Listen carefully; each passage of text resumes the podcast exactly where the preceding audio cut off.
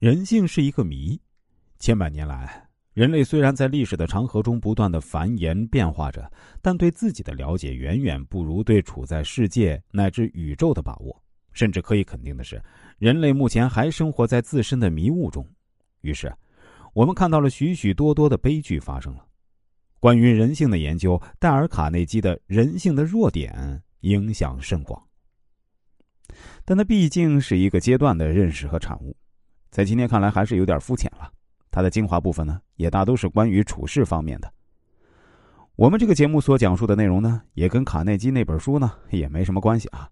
当然，人性的弱点仍然还是一本非常好的书，很多东西啊，大家还可以去读一读。毫无疑问，人性肯定是有弱点的，任何人都有弱点。什么叫弱点呢？弱点不同于缺点，那缺点是我们可以通过自身努力加以改进和完善的。比如，你做事情精力不集中，做事情急躁，或者时间观念不强，这些都可以通过后天的训练加以改善的。但是弱点，则是我们完全没法通过努力去加以彻底改变的。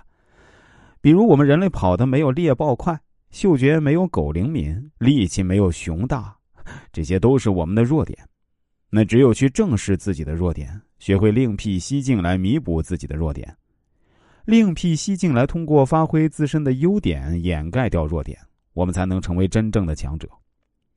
比如，我们在某些方面都不如某些动物，但在这个地球上，真正称霸的是我们人类，而非其他的低等动物，就是这个道理。在人和人的竞争中，我们也一样可以通过识破对方的弱点，从而战胜对手。而我们完全不需要在每个领域都比对手强。很多喜欢看武侠小说的朋友都知道。武侠世界里，最终的胜利者都不是武功最高的，因为武功最高的人也会流露出自己的一些弱点，比如感情用事，比如嗜酒如命，比如贪恋女色，比如贪慕权欲，最终这些弱点会比武功不如自己的人加以利用，从而一败涂地。今天，人们已经从各个角度、各个方面透视着人性，剖析着人性。这不仅是一种努力，一种探索，一种对自我命运把握的冲动，更是人们付出极大的代价得到的经验和教训。这些是人们绝对不应该忽视的心知和存在，这样人们就能避开人性的弱点所形成的陷阱，幸福快乐的生活。人生的旅途中必然有风雨，有成功喜悦和顺利，也有失败挫折和痛苦。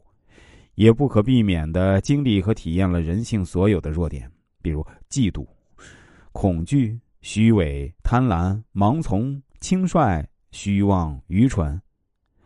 或许也正是这些，才使你的思想变得深刻，意志变得更加坚强，胸怀变得宽广，理想变得远大，才使你真正拥有了一种世间的智慧。